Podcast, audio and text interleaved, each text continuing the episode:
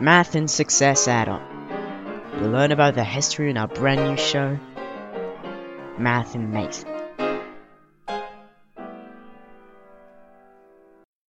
Hello, ladies and gentlemen, and welcome to this new episode of Beyond the Numbers. And today we will talk about yet another major invention in the world of mathematics the Cartesian equation. The Cartesian equation is one of the major discoveries in the world of mathematics. It allowed us to understand a whole new part of geometry it helped, it helped us solve many unsolved problems.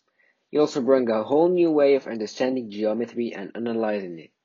Because the Cartesian equation is such a big discovery, we will try to present it today in this episode.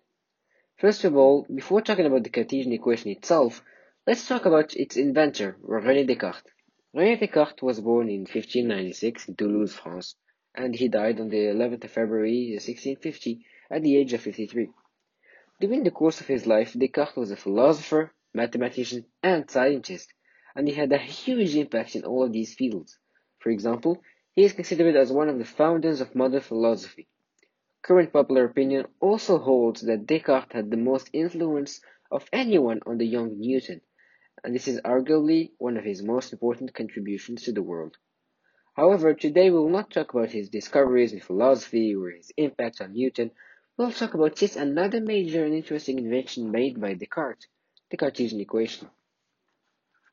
The, adjective, the adjective Cartesian refers to the inventor of the Cartesian system, Descartes.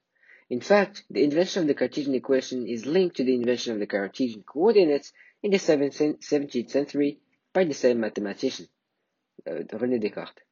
However, to describe shapes, like curves, Cartesian equations have been invented using the Cartesian coordinates.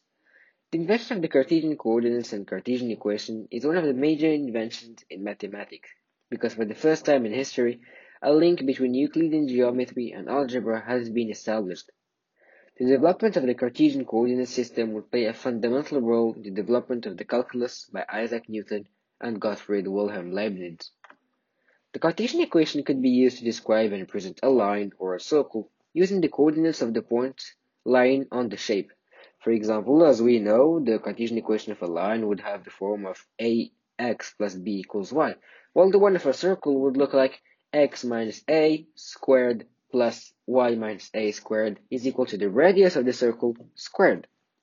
However, the Cartesian equation also enables us to study geometry in three dimensions, because thanks to it, we can define and find the equation of a line or a shape in three dimensions too. As a conclusion for this episode, we can say that the Cartesian equation is an extremely important invention because it helped us discover a whole new way of analyzing algebra and geometry. In addition to this, the Cartesian equation is used a lot in our modern world, especially by designers that constantly work on 3D models. Thank you so much for listening, and see you soon in another episode where we talk about yet another major mathematical invention. Stay safe, bye bye.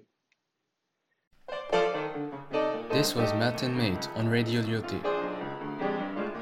Thanks for listening. Stay curious and see you next time.